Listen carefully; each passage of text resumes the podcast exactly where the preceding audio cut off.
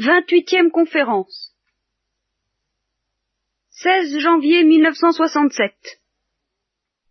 Je me suis laissé entraîner, je crois, la dernière fois, à vous raconter un peu l'histoire du peuple d'Israël telle qu'elle est racontée par le livre des Nombres, en, allant même assez loin, si je m'abuse. Hein. Alors il va falloir reprendre ça un peu plus en détail, parce que j'ai l'impression que j'ai négligé des choses qui ont tout de même un certain intérêt. Par exemple, je ne vous ai pas parlé du Naziréa. Hein non.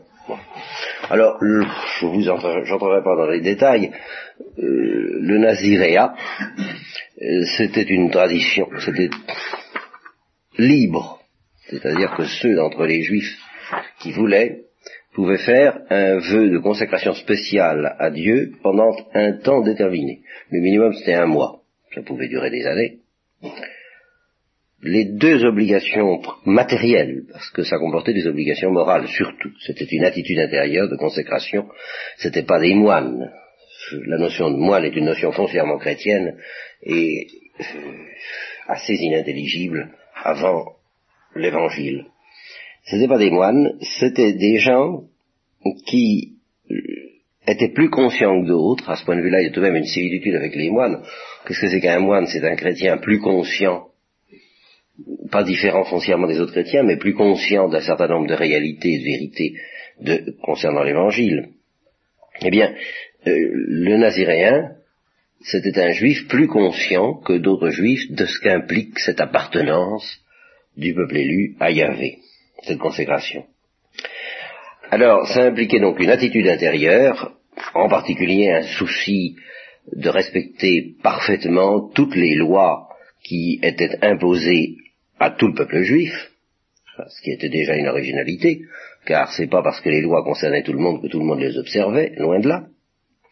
Puis alors, ça admettait deux obligations matérielles euh, supplémentaires, dont il est bon de connaître le sens parce que vous le retrouverez assez souvent quand il s'agira de grands prophètes comme Samuel ou Samson. Samson n'est pas un prophète à en parler, mais c'était un Naziréen. Et alors on dit que le, rasoir ne passera pas sur sa tête, n'est-ce pas? Parce qu'une des deux obligations fondamentales du nazirien, c'était de ne pas se couper les cheveux. Ça, l'histoire de Samson, vous voyez qu'elle est liée à cela, mais ça, pour Samuel, c'était la même chose. C'était pas se couper les cheveux, entendons-nous, pendant tout le temps que durait son vœu, pendant tout le temps que durait sa consécration spéciale, et qu'il était naziréen. À la fin, il allait se faire couper les cheveux, mais à Jérusalem, dans le temps. Deuxième obligation, plus intéressante et plus curieuse à certains égards, euh, c'est l'interdiction non seulement du vin, de boire du vin, mais euh, de boire même du jus de raisin. Aujourd'hui on s'en sort. Entrez, allez-y. Aujourd'hui on s'en sort euh, en buvant des jus de fruits, en particulier du jus de raisin, justement. Eh bien, pour le naziréen, le jus de raisin, même la peau du raisin, les pépins étaient aussi interdits que le raisin fermenté lui-même, c'est-à-dire le vin. Alors l'intérêt de cette euh, institution, eh bien c'est justement euh, que les Asyriens soient l'âme de la pureté juive au milieu des Cananéens en particulier, puisqu'ils vont entrer à Canaan. Euh, tout à l'heure, je vais peut-être essayer de vous faire une carte, mais enfin, vous avez à peu près tout de même une idée. En gros, ils sont au sud de la Palestine, dans le désert d'Arabie, en gros, et ils se préparent à entrer. Et comme ils vont entrer chez des peuples qui ont des coutumes et des croyances extrêmement différentes de celles que Dieu, petit à petit, et, avec quelle difficulté nous allons le voir dans la suite de l'histoire, il essaie de leur euh, incinérer, comme on dirait aujourd'hui, euh, de, leur enseigner, de leur insinuer, eh bien, euh, il était bon que quelques-uns d'entre eux représentent l'âme de cette pureté. Voilà ce que dit le commentateur du texte que j'ai ici, au, au temps des juges, c'est-à-dire à l'époque que nous allons aborder dans peu de temps n'est-ce pas? Enfin, dans peu de temps, c'est beaucoup dire, parce qu'il faudra qu'on étudie le Deutéronome auparavant.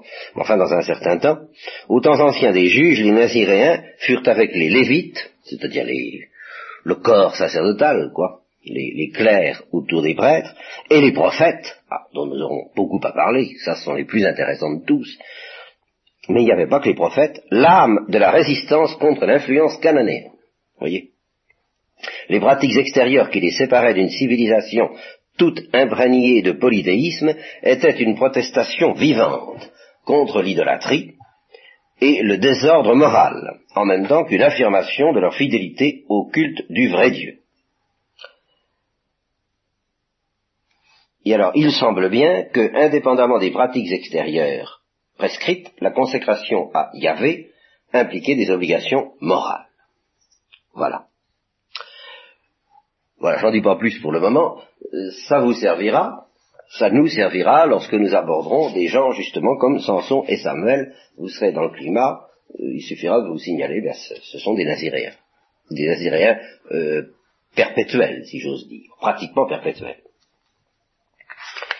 Arrivons maintenant à l'épisode des cailles, dont je vous ai déjà parlé, je crois. Hein. enfin, nous ne l'avons pas lu, et maintenant nous allons le lire. Donc ils lèvent le camp pour la première fois au bout de deux ans et ils se mettent en marche du côté donc de la terre promise selon un ordre qui ne vous intéresserait que médiocrement par conséquent dont je vous fais grâce. Vous vous rappelez que dans toutes ces modifications, dans, toutes ces, dans tous ces déplacements du peuple, la nuée joue un rôle décisif. Elle euh, se tient au-dessus du tabernacle, et elle se déplace dans le sens où doit aller le peuple, et puis elle s'arrête là où il doit s'arrêter, là où il doit camper. Et tant qu'elle est là, il campe, et puis quand elle semble s'en aller, le peuple suit. Alors, premier événement que nous allons retrouver, mais à satiété, à en avoir nous aussi la nausée, quand on lit le livre comme je l'ai fait récemment pour euh, préparer ces, ces, instructions, mais que on essaie tout de même de le, de le parcourir un peu panoramiquement, eh bien, on, est quand même un peu surpris et écœuré de la répétition monotone de, cette, de, de l'événement qu'on peut appeler du murmure. Alors là, ce phénomène du murmure, qui se présente comme une rengaine, avec tout le temps la même histoire, c'était pas la peine de nous avoir fait sortir d'Égypte, qui était le pays, c'était en Égypte le pays où coulait le, miel, le lait et le miel, on était bien, euh, c'est pour nous faire mourir que tu nous as euh, fait partir d'ici, alors tantôt c'est pour nous faire mourir parce qu'on a soif, tantôt c'est pour nous faire mourir parce qu'on a faim, tantôt c'est pour nous faire mourir parce, pour nous faire mourir parce qu'on a des ennemis qui fait trop chaud et qu'on est fatigué, enfin c'est toujours pour, c'est toujours la même rengaine.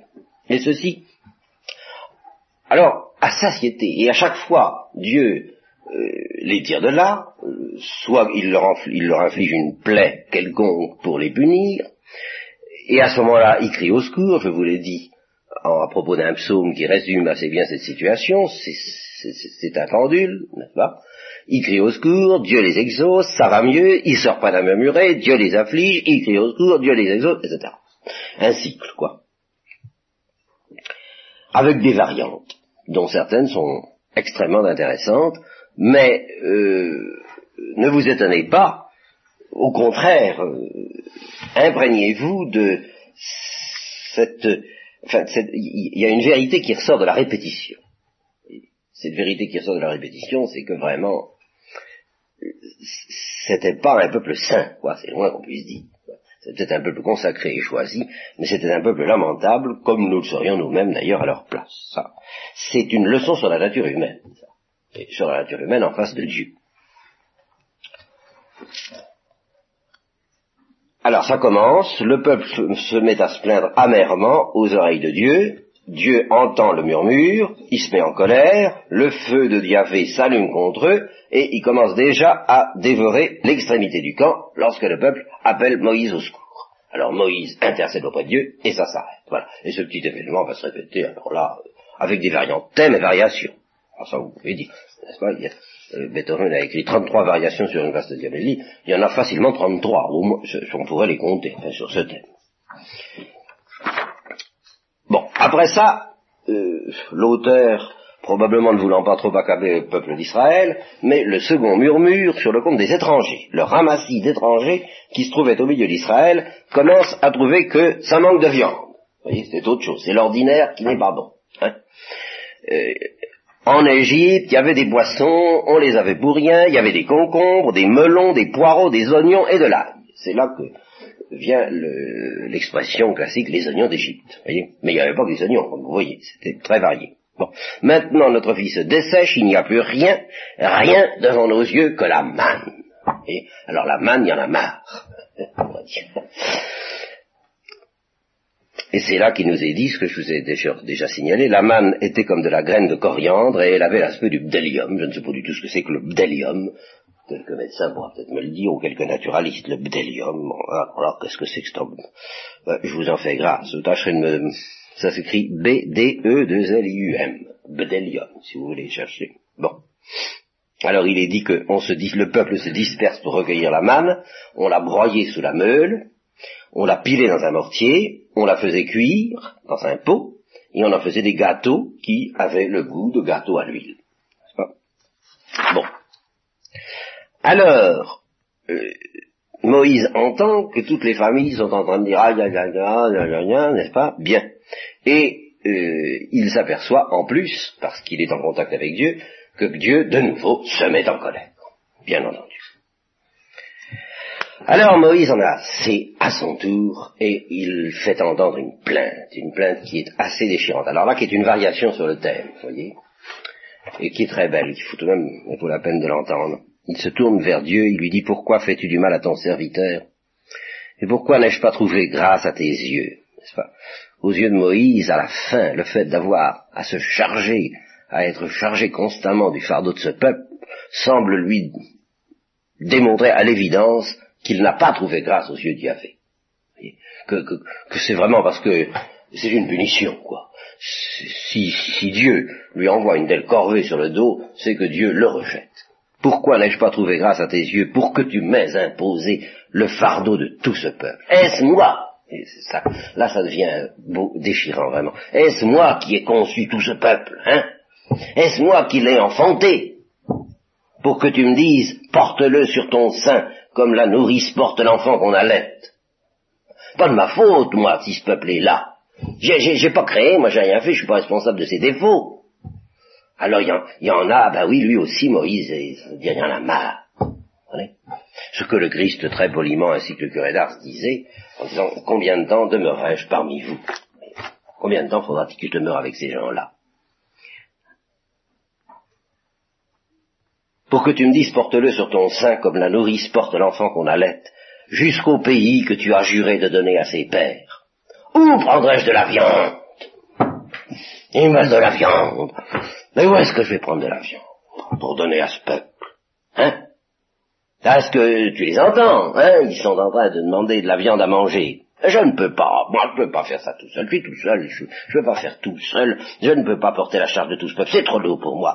Si tu veux continuer à me traiter comme ça, écoute, fais fais-moi mourir, j'en peux plus. C'est déjà le cri d'Élie qui, après avoir euh, fait ce que nous verrons plus tard, c'est-à-dire des prodiges remarquables, eh bien dit à Yahvé, j'en j'en ai assez, laisse-moi mourir, laisse-moi me retourner, euh, j'ai mes peurs, j'ai mon compte. Hein. Alors si j'ai trouvé grâce à tes yeux, eh bien, laisse-moi mourir, et qu'ainsi je ne vois plus mon malheur. Et cette expression admirable. Laisse-moi mourir pour que je ne vois plus mon malheur. Alors, bien entendu, comme toujours, Dieu répond en confortant. Il dit, bon, euh, c'est pas tout ça, euh, assez de d'adagio lamentativo, euh, passons à l'allegro vivace et pratico. assemble-moi soixante-dix hommes euh, parmi les anciens d'Israël. Et ces soixante-dix hommes, je leur donnerai un petit peu de ton esprit. Je vais, je vais répartir. Comme ça, tu seras pas tout seul. Vois-tu Et puis alors, tu diras au peuple, sanctifiez-vous pour demain. Vous voulez de la viande Bon, eh ben vous aurez de la viande. Hein vous dites que vous étiez bien en Égypte. Bon, eh ben il vous en donnera de la viande. Il vous en donnera pas un jour, Yahvé. Il vous en donnera pas deux jours, ni cinq, ni vingt, mais un mois, jusqu'à ce que vous puissiez plus la sentir, et que vous l'ayez en dégoût, la viande.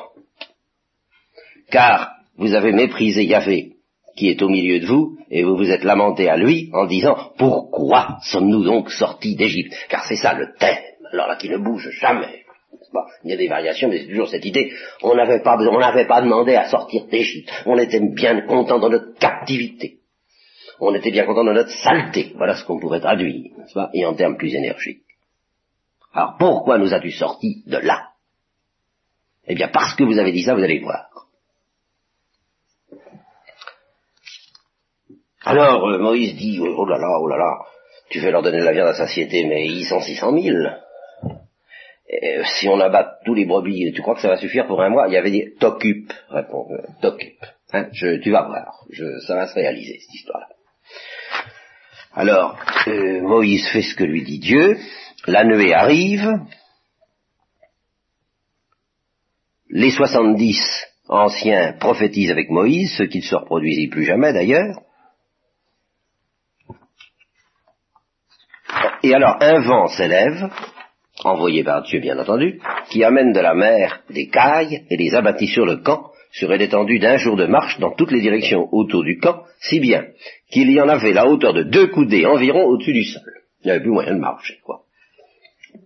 Alors, pendant toute la nuit et toute la journée du lendemain, évidemment, le peuple s'occupe à ramasser des cailles. N'est-ce pas? Celui qui en avait ramassé loin en avait encore dix tas. Et il les étendirent autour du camp.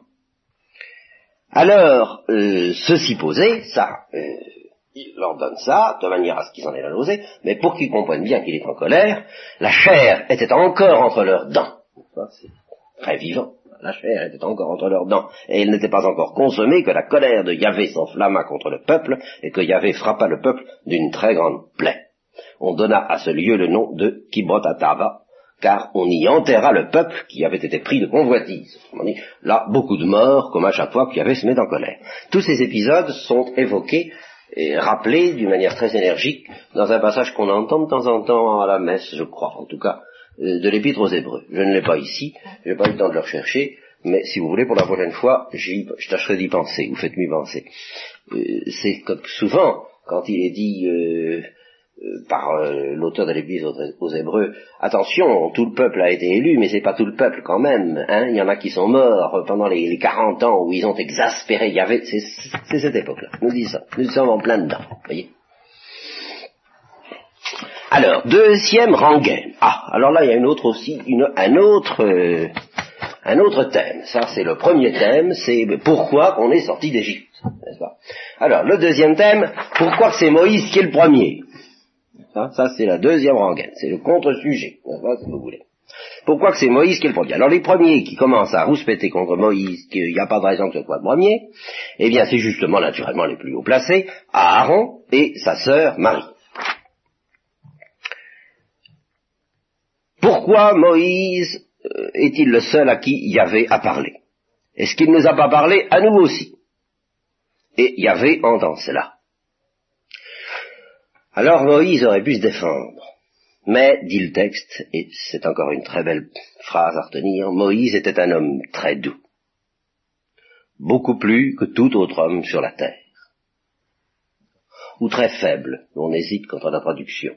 Très pauvre, enfin, très... Euh, évidemment, il ne se présente pas comme toujours patient, mais euh, ce que le texte, ce que le mot peut vouloir dire, si ce n'est pas doux, c'est déprimé, découragé. Et ça, ce serait en rapport étroit avec le texte que nous venons de lire tout à l'heure, le texte de l'abattement de Moïse qui n'en peut plus. Au fond, il n'était peut-être pas tellement doux que ça au départ, mais à force de recevoir, d'avoir affaire à ce peuple et de subir des coutures de ce genre, eh bien, il finissait par être doux à l'arrivée de cette espèce de douceur que donne, si j'ose dire, on dirait de nos jours, la dépression nerveuse. Il était en train d'en faire une dépression nerveuse ou quelque chose dans ce goût-là. Alors, il avait dit, il faut encore que je m'occupe de, de Moïse pour le défendre. Il dit à Moïse, à Aaron et à Marie, sortez tous les trois, allez, devant la tente de réunion. Il descend dans la colonne de nuée, Dieu, il se tient à l'entrée de la tente, il appelle Aaron et Marie, ils sortent, et voilà ce que dit Yahvé. S'il y a parmi vous un prophète de Yahvé, je me révèle à lui en vision et je lui parle en songe. Mais pour Moïse, c'est pas pareil. Il s'est montré le plus fidèle dans toute ma maison. Alors lui, je lui parle de bouche à bouche. Je lui apparais et je ne lui parle pas par énigme et par parabole, comme il sera repris au cours de l'Évangile. C'est l'image de Dieu qu'il voit, lui. Alors, vous n'avez pas eu peur de parler contre mon serviteur, contre Moïse? Alors attendez voir un peu. La colère de Yahvé s'enflamme contre eux, il se retire, et aussitôt Marie est couverte de la lèpre. Alors Aaron commence à avoir peur, hein, il, se tourne vers Moïse, il dit, je t'en prie, prie pour nous, on, est fichus, n'est-ce pas?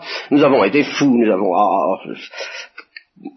alors Moïse crie vers Dieu, il lui dit, guéris-la, et Yahvé dit à Moïse, d'accord, mais euh, si son père lui avait craché au visage, parce qu'elle a commis une faute, il faudrait qu'elle porte sa honte pendant huit jours. Eh bien, elle va porter sa lèpre pendant huit jours. Allez. Bon. Fin du deuxième épisode. Et alors ça va être tout le temps comme ça, tout le temps. Ou bien pourquoi pas l'Égypte, ou bien la jalousie, soit à l'égard de Moïse, soit à l'égard d'Aaron lui-même d'ailleurs aussi. Arrive après ça l'épisode des espions. Alors ça c'est encore autre chose dont je vous ai aussi parlé. Je ne sais vraiment pas comment je me suis laissé entraîner. J'ai dû me laisser entraîner à raconter les souvenirs que j'avais du livre, mais sans suivre le texte. Alors ils approchent de plus en plus du pays, ils approchent du Negev. Si quelqu'un d'entre vous a fait le voyage en Palestine, il peut... Ils pénètrent un peu dans le Negev et ils s'approchent d'Hébron, dont je vous ai parlé au temps d'Abraham. Ou plutôt, non, pardon, pas, le peuple, non, c'est ça. Le peuple est au sud, comme je vous le dis là. Et avant d'avancer, eh bien, avant d'avancer, on se consulte, et évidemment, avec ce que je vous ai déjà dit, des murmures fréquents du peuple contre Dieu qui les a fait sortir d'Égypte, c'était pas la peine, il nous dit de vous dire que leur courage, n'était pas, comme on dit, gonflé à bloc. Alors, l'idée d'aller se jeter dans la bataille contre des peuples qui, malgré tout, étaient relativement inconnus, soutenu par Dieu, bien entendu, soutenu par Dieu, mais enfin, si on a mieux aller voir d'abord un peu ce qui s'y passe. Alors, on envoie des espions. Moïse est d'ailleurs tout à fait d'accord. Le, le, texte nomme les espions, il y en a un de chaque tribu, j'insiste pas, et Moïse leur dit, vous montez par le Negev, donc par le désert, vous gravissez la montagne, et vous jetez un petit coup d'œil sur le pays. Hein vous voyez si le peuple qui l'habite est fort ou faible. Vous voyez que Moïse lui-même n'était pas, n'était qu'à moitié rassuré. Si le peuple qui l'habite est fort ou faible, très nombreux ou pas trop nombreux, vous regarderez aussi comment est ce pays, vous regarderez s'il est bon ou mauvais, comment sont les villes, vous regarderez surtout si elles sont ouvertes ou fortifiées.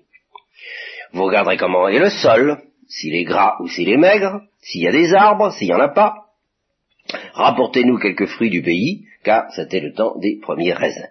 Ils montent, ils explorent le pays, euh, et au bout de 40 jours, ce chiffre est important, car euh, comme ces espions vont trahir, vont, vont pas remplir leur, mission convenablement, euh, et que le peuple sera avec eux, Dieu les punira justement en obligeant le peuple à rester dans le désert, à la porte, à stationner à la porte du paradis, du paradis terrestre, de ce nouveau paradis terrestre, autant d'années que les espions auront passé de jours à espionner, c'est-à-dire 40 ans pour 40 jours. Alors, au bout de 40 jours, ils arrivent à la vallée d'Escol, et alors ils coupent un sarment de vigne et une grappe de raisin, et ils la suspendent à un bâton, puis chacun porte un bout du bâton. Euh, cette image est importante si jamais vous êtes allé en Israël, ou même si vous avez des, documents ou des dépliants concernant euh, le pays, le pays d'Israël, vous verrez cette image qui est devenue euh, un emblème national. L'image de deux hommes portant une grappe de raisin euh, suspendue à un bâton porté sur l'épaule de chacun des deux hommes. Et ça se réfère à cet épisode-là, l'épisode des espions, qui sont allés, qui ont cueilli du raisin et qui l'ont ramené sur leur épaule. Alors, quand ils reviennent, tout le monde se réunit. Alors, euh, qu'est-ce qu'ils ont dit, qu'est-ce qu'ils ont vu, comment ça s'est passé, enfin, euh, bon. Et voilà ce qu'ils disent. Ils disent, eh bien, c'est un bon pays. Il n'y a pas de doute, il y coule du lait, du miel, et voici les fruits que nous rapportons. Mais, faut dire, le peuple, le peuple est fort. Les villes sont fortifiées. Les villes sont très grandes. Et pour te dire, on y a vu des gens qui doivent être de la race des géants. Alors, il y avait une croyance plus ou moins fondée du peuple juif dans l'existence d'une race de géants. Alors, les espions euh, mentent carrément. Les espions euh, sont probablement encouragés par certains qui leur ont dit dites que c'est pas possible, enfin, il faut, faut, faut, surtout pas que ça se fasse cette histoire-là, c'est de la folie, où est-ce qu'on Alors dites que c'est des géants, alors comme ça ils auront peur et on sera tranquille. Alors c'est ce qu'ils font. Ils disent le pays que nous avons parcouru est un pays qui dévore ses habitants, et tous les hommes que nous y avons vus sont extraordinairement grands. Nous y avons vu des géants descendants d'Enak, la race des géants, à laquelle ils croyaient. Et nous étions à nos propres yeux comme des sauterelles. Hein euh, nous étions des, pas, à côté d'eux. Alors, aussitôt, tout le monde dit, oh, on peut pas y aller, c'est pas possible, le peuple se lamente pendant toute la nuit. Et alors, au refrain, deuxième variation, le loup les fils d'Israël murmurent contre Moïse et Aaron, pourquoi est-ce qu'on n'est pas mort en Égypte, hein, ou même au moins dans le désert, ça valait encore mieux, que de mourir dans ce pays-là avec ces gens-là. Pourquoi Dieu nous a-t-il fait entrer dans ce pays? Est-ce que c'est pour périr par l'épée ou pour que nos femmes et nos enfants deviennent un butin? Ah non, il vaut mieux mourir en Égypte ou mourir dans le désert. Donne-nous un chef ou donnons-nous un chef et retournons en Égypte.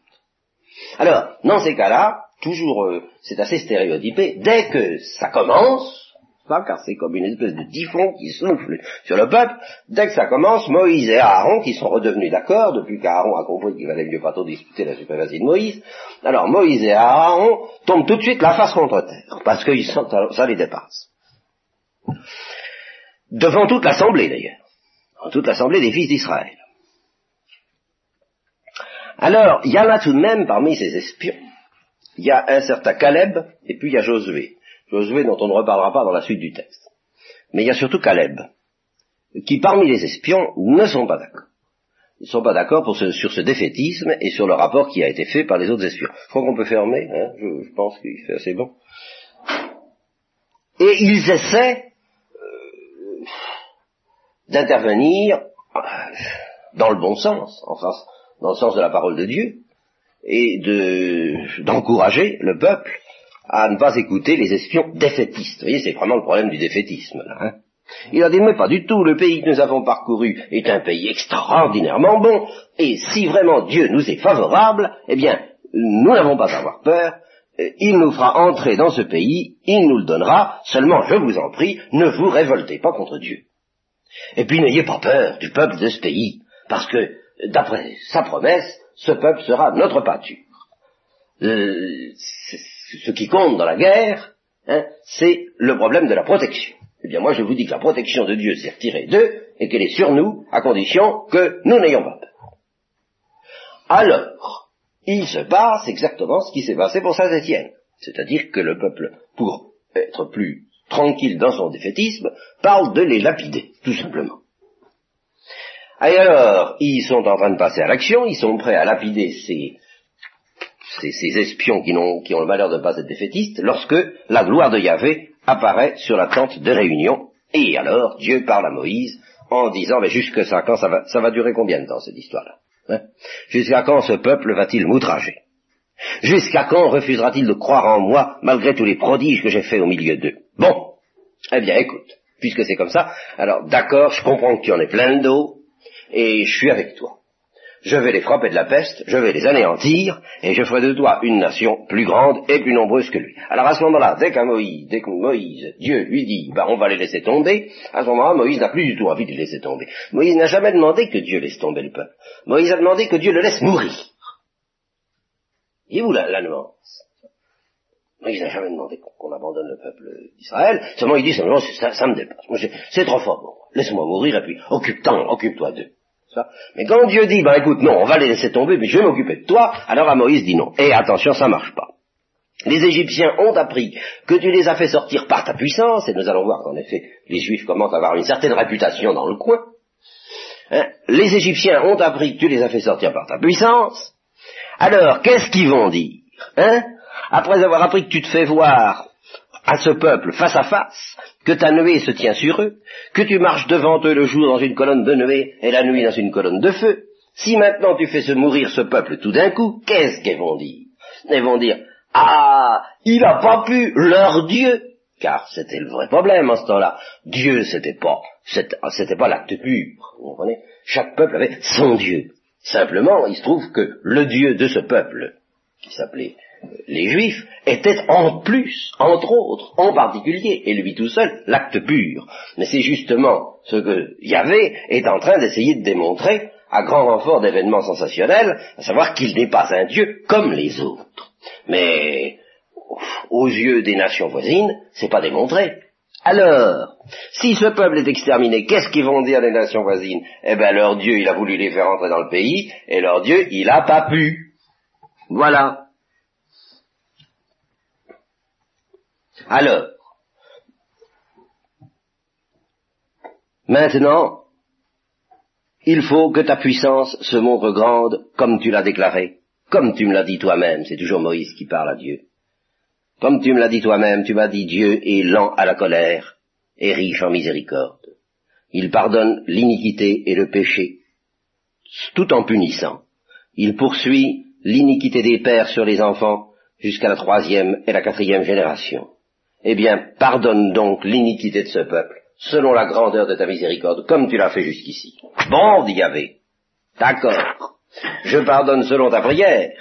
Hein Mais, attention.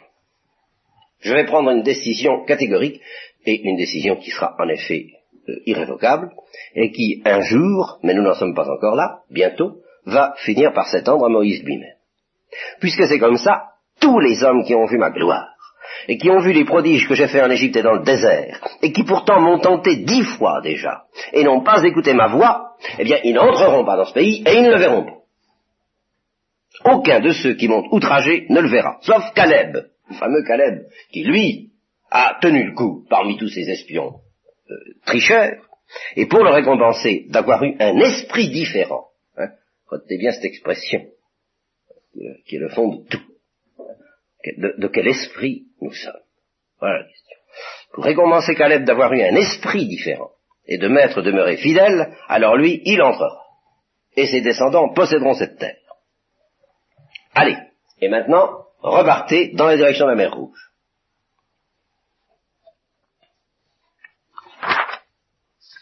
Je passe donc, voilà, la, voilà le deuxième épisode, le troisième épisode plutôt. Et pour montrer, ah oui alors, pour montrer que qu'il intervient vigoureusement, il fait mourir carrément et tranquillement tous les espions, sauf Caleb, bien entendu. Alors quand le peuple voit que tous les espions sont morts, le peuple se dit oui, aïe, aïe, aïe, oui, en effet, ce n'était pas tout à fait ce qu'il fallait faire, et euh, aussitôt le peuple dit bon, eh bien, d'accord, nous avons compris, euh, c'est Dieu qui est avec nous, nous sommes prêts à monter au lieu dont Yahvé a parlé, car nous avons péché. Car nous avons péché, ça qui est très bien, nous avons péché. Donc nous sommes prêts à partir. Moïse leur dit, écoutez, je vous en prie, maintenant c'est fini on vous l'a dit, il va falloir que vous boirotiez pendant 40 ans. Hein ah, qu'est-ce que vous voulez Si vous aviez voulu croire, si vous aviez cru Caleb, et non pas les espions qui sont morts maintenant, vous pouviez entrer demain. Euh, demain, après-demain, enfin, on faisait la guerre et euh, on y arrivait. Mais vous n'y avez pas voulu y croire, maintenant n'essayez pas, ça marchera pas. Hein Je vous préviens. En fait, si maintenant, sous prétexte que vous voulez montrer votre confiance, vous essayez d'entrer dans le pays, vous désobéissez à Dieu. Dieu ne veut plus. Il veut, il veut vous faire attendre. Alors ne montez pas, car la protection de Dieu n'est pas sur vous, et vous serez battus par vos ennemis. Il y a des Amalécites par là, il y a des Cananéens, hein, ces gens euh, très forts dont vous parlez tout à l'heure, ben, ils sont là. Hein. Alors méfiez-vous, vous tomberez par l'épée. Pourquoi? Parce que vous vous êtes détourné de Dieu, et que Dieu ne sera pas avec vous. Mais si, mais si, on va lui montrer qu'on a confiance, on va y aller, euh, on, y va. Alors Moïse dit, bon, ben l'arche d'alliance, elle va rester ici en attendant. Hein Alors allez-y. Et naturellement, ils se font tailler en pièces. Suit des, indications, suivent des indications sur le sacrifice. Et deuxième variation sur le thème de la jalousie. Première variation sur le thème de la jalousie. Un certain nombre de messieurs, fils de Lévi, trouvent qu'ils n'ont pas une place suffisamment honorable dans les sacrifices. Ils ne voient pas pourquoi ce serait Aaron, alors là ils sont jaloux d'Aaron, qui serait uniquement les prêtres. Et ils, viennent trouver Aaron et ils emploient pour cela euh, le grand principe démocratique. Euh, ils disent toute l'assemblée du peuple est sainte, n'est-ce pas? Par conséquent, pourquoi Moïse et Aaron s'élèvent-ils au-dessus de toute l'Assemblée? C'est inadmissible. Alors, réflexe immédiat, Moïse entend ça, il tombe sur la, la face contre terre, tout de suite.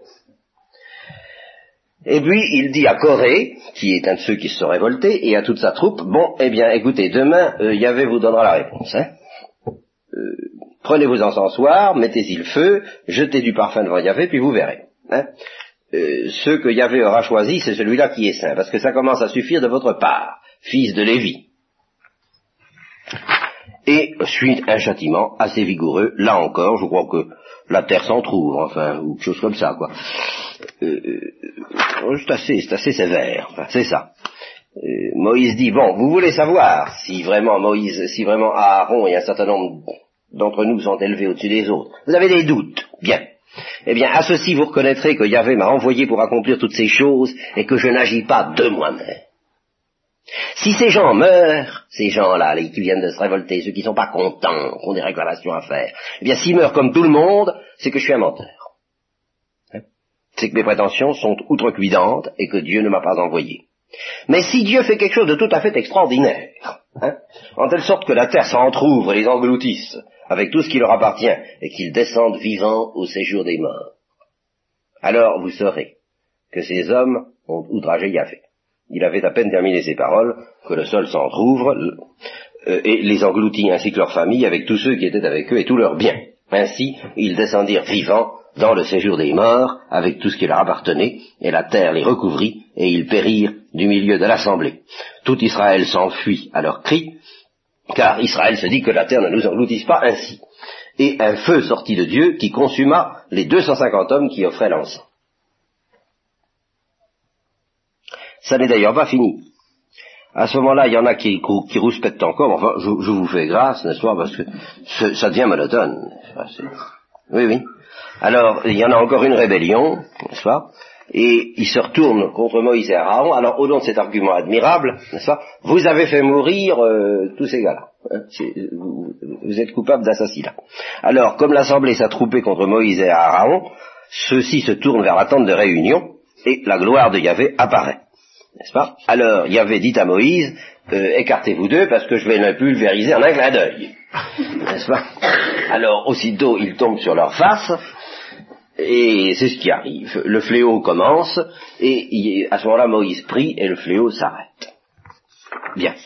C'est à ce moment-là que se situe l'épisode du bâton d'Aaron. Euh, Dieu dit à Moïse, parle aux fils d'Israël, pour bien montrer qu'Aaron est au-dessus des autres tribus, chaque tribu aura un petit bâton, n'est-ce pas? Et puis, vous écrirez le nom de chaque tribu sur le bâton. Vous les déposerez tous devant la tente de réunion, là où j'ai coutume de me révéler, et le bâton de celui que je choisirai fleurira, et comme vous le savez, c'est celui d'Aaron qui fleurit. Bon, tout ça... Euh, alors, ici, revenu des, revenu des Lévites, toutes sortes d'indications d'indication rituelle. Marie, la sœur d'Aaron, meurt à un moment de mort très naturelle d'ailleurs, elle n'est pas engloutie par la terre. Et alors arrive, je crois que, est-ce que c'est l'histoire de Mériba dès maintenant? Non, pas encore. Ah si. Arrive l'histoire de Mériba. Je ne sais pas si vous vous rappelez que déjà une fois, tout au début de l'arrivée du peuple dans le désert, euh, un des motifs de mécontentement du peuple, un des principaux, un des premiers, c'est qu'il avait soif.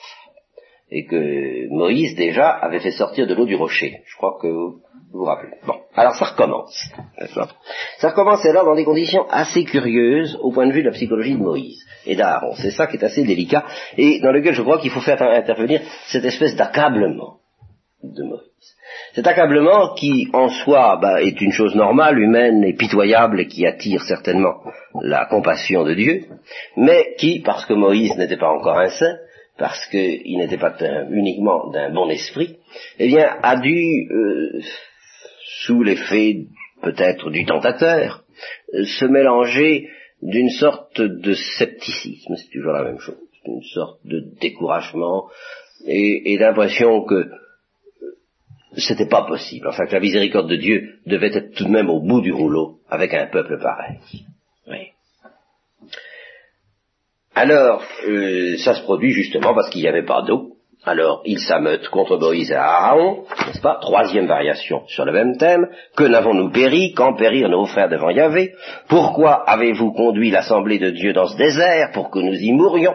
Nous et notre bétail. Pourquoi nous avoir fait monter d'Égypte pour nous amener en cette mauvaise contrée où il n'y a pas d'endroit pour semer, pas de figuier, pas de vigne, pas de grenadier et pas d'eau à boire? Alors Moïse, euh, naturellement, bah, ils vont trouver Dieu, n'est-ce Ils vont trouver Yahvé, et la gloire de Yahvé leur apparut.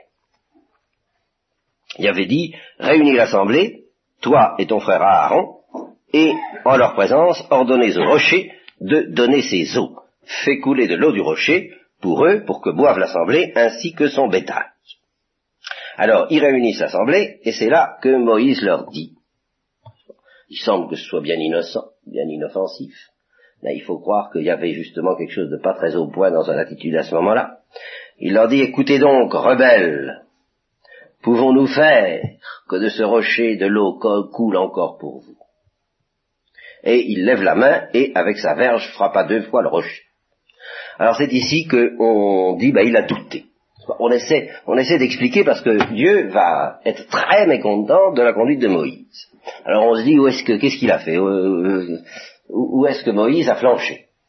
Alors on interprète, on dit bien, au fond, il commençait à douter, il commençait à penser que Dieu vient l'avoir assez.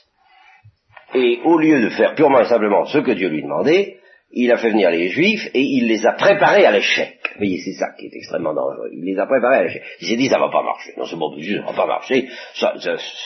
Euh, cette fois, cette fois c'est fini. Alors, de quoi je vais avoir l'air Alors c'est ça, de quoi je vais avoir l'air devant eux si l'eau ne coule pas. Ils vont me, ils lapider en cinq minutes. Parce que comme ils sont, je vais... alors il essaie de leur dire, ah, mais, euh, vous savez, l'eau ça coule pas comme ça, puis euh, avec votre conduite, est-ce que vous croyez que ça va venir comme ça hein? Alors il se prépare à ce que ça marche pas, vous comprenez? Forcément, ça ne plaît pas à Dieu et il frappe deux coups. Alors là, le coup des deux coups, si j'ose dire, est également considéré comme un doute. Remarquez qu'il y a des commentateurs qui sont allés très loin dans l'interprétation des deux coups, car il y en a un qui a dit, mais c'est pas possible. C'est pas simplement pour une petite phrase comme celle-là, ou parce qu'il s'y est repris à deux fois. Et alors il pense carrément qu'entre les deux coups, il s'est écoulé 37 ans. N'est-ce pas? C'est Théodoré qui pense ça. Alors c'est une interprétation qui n'a pas été retenue. Quoi qu'il en soit, euh, dès que c'est fini, l'eau coule bien entendu, dès que c'est fini, euh, il y avait dit à Moïse et Aaron, venez voir un peu par ici. Bon, euh, vous n'avez pas cru en moi. Hein? Vous n'avez pas cru, vous n'avez pas cru en moi pour manifester ma sainteté aux yeux des fils d'Israël. Par conséquent, je vais vous punir vous aussi, vous n'entrerez pas dans la terre promise. C'est pas vous qui ferez entrer ce peuple dans la terre promise. Alors Moïse et Aaron disent, bien, et ce sont, ça s'est appelé les eaux de Mériba, Mériba qui veut dire contestation. Ce qui prouve qu'il n'y a rien de plus dangereux que la contestation avec Dieu. Ce sont les eaux de Mériba où les fils d'Israël contestèrent avec Yahvé et il manifesta parmi eux sa sainteté. Commencement des travaux d'approche pour l'invasion de la Terre Sainte. Alors ils essaient d'abord de passer par Édom. Édom, c'est euh, le pays des fils d'Ésaü. Si vous vous rappelez un peu Ésaü et Jacob. Alors ça se situe à peu près par là, Édom. Alors ici, on va essayer de passer par là. Des fois que Édom, c'est pas chez lui qu'on, c'est pas chez Ésaü, c'est pas chez les Édomites qu'on a l'intention d'habiter, on veut, on leur veut pas de mal, c'est pas, euh, c'est pas eux qu'il s'agit de combattre ni d'envahir, par conséquent on va simplement leur demander un droit de passage. Et il leur dit, on va être tout à fait gentil, on va traverser les champs et les vignes, on, ne va pas traverser les champs ni les vignes, plus exactement, n'est-ce pas? Et on va prendre ce qu'ils appellent, euh, dans tous ces pays-là, la route royale, ce qu'on pourrait appeler la nationale 4, quoi, si vous voulez. Hein. Hein, on va prendre la nationale et on n'en sortira pas. On sera bien sage, hein, c'est promis. Si on prend de l'eau, on la paiera. Euh, laissez-nous passer. Alors Edom dit non. Moïse, qui espérait quand même que Edom allait dire oui, avance quand même. Alors Edom, euh, le roi, mobilise toutes ses armées et il se présente à la frontière. Alors les bon, on va passer par un autre côté. Alors l'autre côté, je ne peux pas, c'est là où je ne peux pas vous faire de géographie pour une raison très simple, c'est que les commentateurs se perdent eux-mêmes complètement dans toutes sortes d'interprétations divergentes. Il est très difficile de reconstituer la géographie exacte de ces événements. Arrive, se produit ici un épisode qui est le quatrième ou la cinquième variation sur le thème que je vous ai indiqué. Pourquoi nous avez-vous fait monter d'Égypte? Pour que nous mourions dans le désert, n'est-ce pas? Ça Bon, car il n'y a ni pain ni eau, et nous avons pris en dégoût cette misérable nourriture. Bon. Alors, ici, euh, variante, il y avait, pour les punir, décide d'envoyer des serpents. Il y a beaucoup de serpents dans ces pays-là, c'est extrêmement vraisemblable. Seulement, les serpents arrivent en très grand nombre et ils les appellent des serpents brûlants parce que leur morsure est brûlante. Et immédiatement, tout le monde, enfin un grand nombre de juifs périssent et aussitôt, bien entendu, c'est la même histoire, ils vont trouver Moïse, ils diront, ah, on a péché, je t'en prie, intercède pour nous, fais quelque chose. Hein. Alors, Moïse prie, et Dieu lui dit, bon, eh bien, euh, fabrique un serpent de ce genre en airain, et dresse-le dans le désert, dresse-le sur un poteau. Et quiconque aura été mordu et regardera le serpent d'airain en question vivra.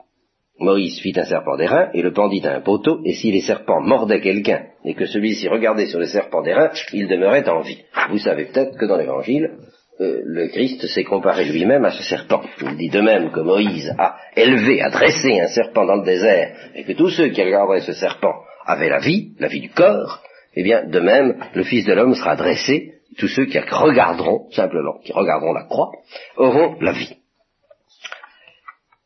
Alors, le, ce qui s'est passé avec Édom se passe également avec les Amoréens. Mais alors là, je ne peux pas savoir. Les Amoréens, ça se situe de ce côté-là. Donc, voilà. Plutôt un peu par là, mais aussi par là. Il devait tenir la, la porte du passage par ici. Alors, c'est la même chose. Il demande le droit de passage aux Amoréens. Le roi des Amoréens le, le refuse. Alors là, ils sont obligés de se battre. C'est la première fois. Ils se battent et ils gagnent. C'est la première fois aussi. Ça se passe, attention, euh, entre le moment que je vous ai dit tout à l'heure et ce qui se passe maintenant, il s'est écoulé 40 ans. Hein, ne l'oubliez pas. Alors, Israël donc envahit les Amoréens, s'établit dans toutes ces localités-là, et se prépare à envahir Moab. Alors, Moab, ça se situe là. Voilà, les Moabites, c'est ici. En fait, leur trajet est beaucoup plus compliqué et ils commencent par aller dans le nord et puis ils reviennent comme ça. Peu importe. Ce qui est certain, c'est que le roi de Moab, il me reste à peu près le temps de vous raconter au moins le début de cette histoire qui vaut la peine.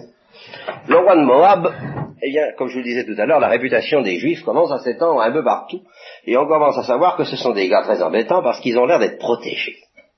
Cette notion-là qui est fondamentale. Et alors, le roi de Moab, qui est plus intelligent que les autres, se dit le problème, c'est pas tellement d'avoir des armées, et puis on vit dans un, dans un, dans un temps où on croit aux maléfices, où on croit à la magie, où on croit à, toutes ces choses-là. Le roi de Moab est un petit malin, il se dit au fond les vraies armes sont des armes spirituelles, n'est-ce pas? Alors, euh, je m'en vais m'acheter un, magicien, et puis je vais lui, je vais obtenir qu'il maudisse ce peuple. Comme ça je serai tranquille, parce que il a l'air protégé, si, je fais pas ce truc-là, je suis fichu. Alors il fait, il s'appelle Balak, ce roi. Et il sait qu'il existe quelque part, à, je sais pas moi, 200 kilomètres par là, dans le coin, un certain prophète, prophète, magicien, on ne sait pas trop, c'est pas un prophète, il n'est pas appelé prophète euh, par la Bible. Euh, un devin, voilà, je crois que le mot exact c'est un devin. Il existe un devin qui s'appelle Balaam. Alors, il envoie des, une députation, des gens sérieux, des hauts fonctionnaires et des seigneurs auprès de Balaam, et ils euh,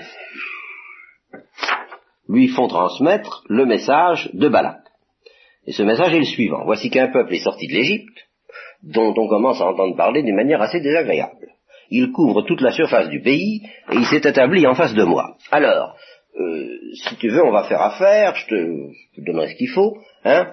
Mais alors viens me maudire ce peuple, hein, parce que, que ce soit bien fait, parce que ce peuple est plus puissant que moi, et à ce moment-là, si tu le maudis, je pourrai le vaincre, j'ai confiance, et je le chasserai du pays, parce que je te connais, tu as une très bonne réputation, ton travail est bien fait en général, et celui que tu bénis est bien béni, et celui que tu maudis est bien maudit. Par conséquent, euh, moi j'ai confiance en toi.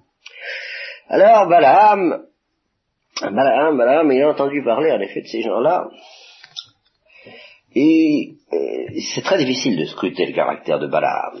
D'après le, texte, c'est très énigmatique. Au, départ, il a l'air d'être un homme très sérieux, et à la fin, c'est plus grave que ça. Au fond, Balaam n'aime pas les Israélites, et il n'aime pas leur Dieu. Au fond du fond du fond du fond. Mais c'est un type, c'est un malin, un type intelligent, et il se dit, faut pas prendre ça à la légère. Ou you you you you ya ya. Voilà. Alors, quand il entend cette proposition, il se dit, ça serait quand même intéressant. Ça serait intéressant parce que Balak, il paye bien. Mais ça risque d'être dangereux. Ça risque d'être dangereux, faut voir un peu. Je vais essayer de me mettre en rapport avec ce, parce que pour lui, c'est pas l'acte pur, c'est toujours la même chose, avec ce Dieu d'Israël qui a l'air assez puissant quand même. Comme je suis devin, j'ai des moyens, je vais, essayer d'entrer en contact avec lui un petit peu. On va, voir un peu ce que ça va donner. Alors il leur dit, bon ben écoutez, restez cette nuit, demain matin je vous donnerai la réponse, hein, je vais aller voir un peu par là.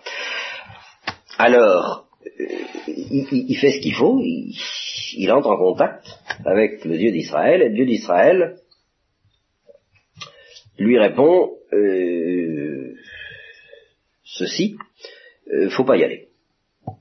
Je t'interdis d'y aller, gare à toi si tu y vas, et ne maudis pas ce peuple, parce que moi je te dis, il est béni. Alors, euh, le matin, madame leur dit, écoutez, je crois qu'il vaut mieux que vous repartiez. Moi, ça me, ça, ça m'intéresse, votre affaire, vous comprenez, je demanderais pas mieux. Mais, vous savez, ce Dieu-là, hein, vaut mieux pas trop s'y frotter. Alors, ils rentrent chez Balak et lui disent, ben voilà. Balak se dit, j'ai pas mis assez, j'ai pas mis assez cher, il n'ose pas courir de risque, euh, retournez-y, euh, payez deux fois plus.